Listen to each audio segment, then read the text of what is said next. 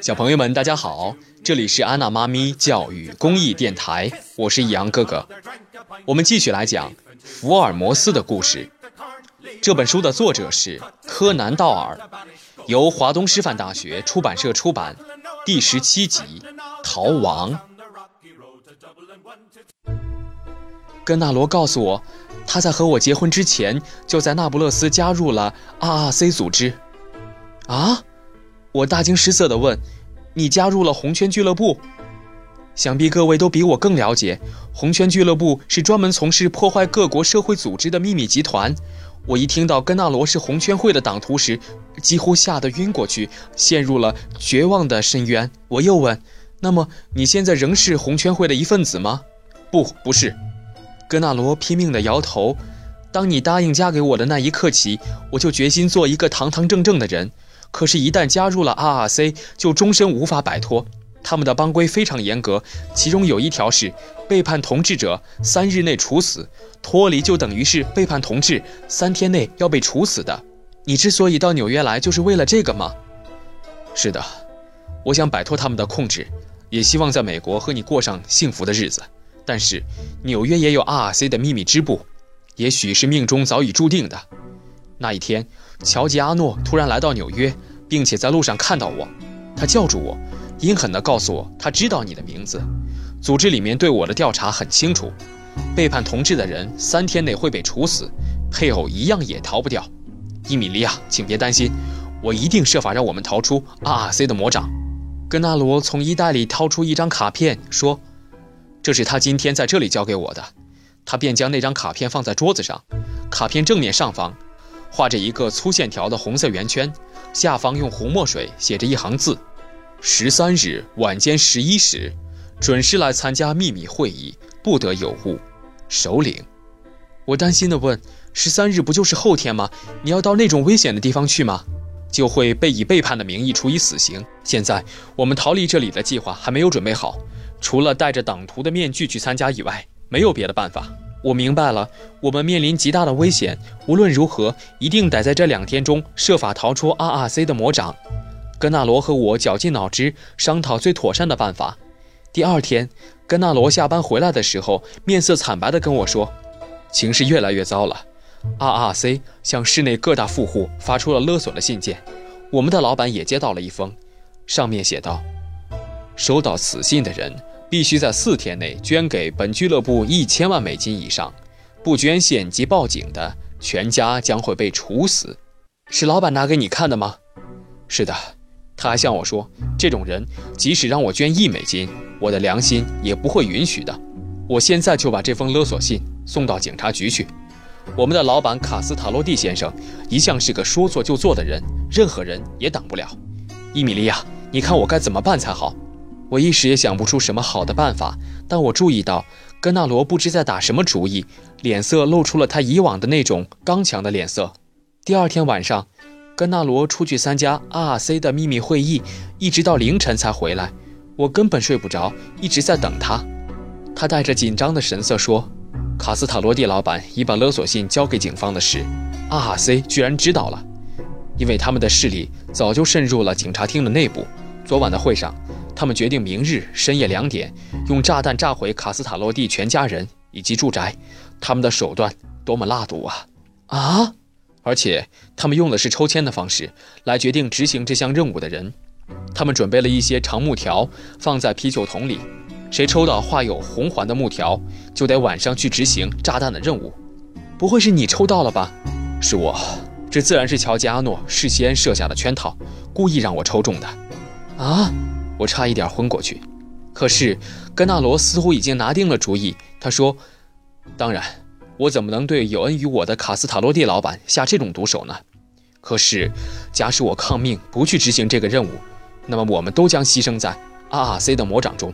所以，我现在准备和卡斯塔洛蒂老板一起，把 RRC 的秘密全部报告给警方，再和你逃往英国。那么，到英国的什么地方呢？”我问。“伦敦。”我知道那个地方至少有八个人，从那不勒斯逃到 RRC 以后，就在伦敦组织反 RRC 集团。我们到了那儿，联合起来继续跟 RRC 决斗，这是我们唯一的办法了。伊米利亚，你说呢？那就按照你的意思去办吧。我虚弱地说：“其实也没有什么办法。”那么，这个家和家具我们全部丢弃吧。根纳罗果断地实行着他的计划。他和老板共同写了一封揭开 RRC 秘密的报告，以挂号信件寄给警察厅长。接着，当天晚上便和我乘坐大西洋航线的轮船，偷渡来到了英国。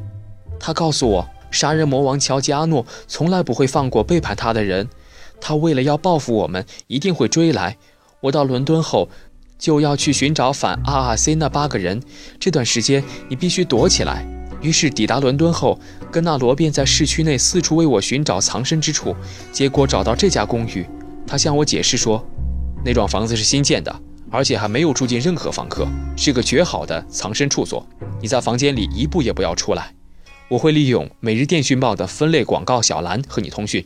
我们商妥了各项细节，然后我便在深夜溜进这家公寓里。由于报纸的联络，我虽然被关在房间里，却知道根纳罗在外面秘密活动的情形。后来，我们又用一二三代替 A B C 的方法，以暗号来通信。那个红砖石柱大厦三楼左边的第二个窗户，从我住的公寓二楼的窗口勉强可以看到。当我们发现彼此只有一百米距离的时候，我的胆子就大了不少，因为我知道根纳罗就在我的附近。今天傍晚，我看到他给我打闪光暗号，是连续三句“小心，小心，小心”。我猜想，RRC 的爪牙可能误认为躲在这幢公寓里的是根纳罗，而准备采取行动了。我害怕得不得了，但是我信任根纳罗会保护我，便一面拼命注视着闪光暗号，一面为他祈祷。我在想，主啊，愿你以你的仁慈和正义，让根纳罗战胜那些杀人魔鬼吧。后来暗号中断了。当我真正为他担心的时候，又看到一句过来的信号，我欣喜异常，打开了房间的锁，一口气奔下楼。接下来的事，各位就都知道了。我想，在红砖大厦里发生的事，一定是 RRC 的首领乔吉阿诺已经探知根纳罗藏在那里，所以准备杀死他。他们两个人发生了打斗，结果乔吉阿诺反而被根纳罗杀死了。我要说的是，根纳罗杀人是处于正当的防卫。各位，请想想，他将那把刀子留在现场，一点儿也没有移动，就代表他认为并没有消灭证据的必要。我不知道他为什么没有留在现场等待警察人员前来，可是我相信他是一个堂堂正正的人。也许他现在已经到警察局自首了。我要说的话就是这样，其余的一切只好凭各位的良知去判断了。伊米利亚·卢卡夫人说完长长的故事后，眼眶充满了泪水。这位来自意大利南部的女子性情刚烈而且热情，她所说的话句句都是真的。结果，卢卡夫人的揣测一点也没有错，根纳罗果然到警察厅自首了。他详细的供述杀死乔吉阿诺的一切经过，当即被警察扣留，送往检察处。经过一番调查之后，证明根纳罗确实处于自卫，于是警方。释放了他。从美国纽约专程前来逮捕 RRC 首领乔吉阿诺的莱弗顿队长，以一步之差没有能够活捉到乔吉阿诺。无奈之余，他也只好悄然地返回美国。我因为和福尔摩斯有言在先，不得不请他到饭店去大吃了一顿。我叫了福尔摩斯最喜欢吃的六道菜。用完餐走出饭店，已经是晚上九点多了。哇，下雪了！福尔摩斯一跨出大门，便叫起来：“是啊，看样子今天夜里会有一场大雪呢。”我说：“对面街上的灯光中纷纷飘着雪花，一片朦胧。我们冒着雪步行回家。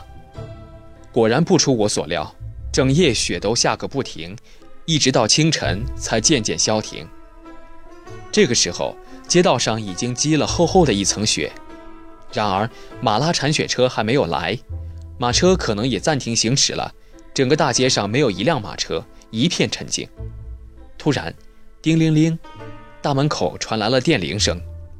福尔摩斯歪着头说：“哎，一大清早的，这是谁来了？华生，你你猜猜看。”我才不猜呢，猜错了，回头又要请你吃一顿晚饭，划不来呀。哈哈。赫德森太太急匆匆地上来了，看样子似乎是个意外的访客。推门进来的赫德森太太拿着一张大型的名片，这位先生亲自来这里求见，说是有要紧的事要跟你面谈，可以让他上来吗？”福尔摩斯看了看名片，说：“哎呀，没有想到会是这种客人，真是意外，请他上来吧。”我探过头去看了看那张名片，霍尔德·史蒂文森银行总裁，亚历山大·霍尔德，有名的企业家亚历山大·霍尔德，在这种大雪天的清晨亲自造访，到底是为了什么事呢？我立刻到隔壁的书房里，和往常一样，拿了一本探案记录簿，准备。记下案情。本节目由安娜妈咪教育公益电台出品，感谢您的收听。如果你喜欢我们的节目，欢迎添加安娜妈咪的微信公众号，a n n a，再加上中文的“妈咪”两个字，就可以找到我们啦。不见不散。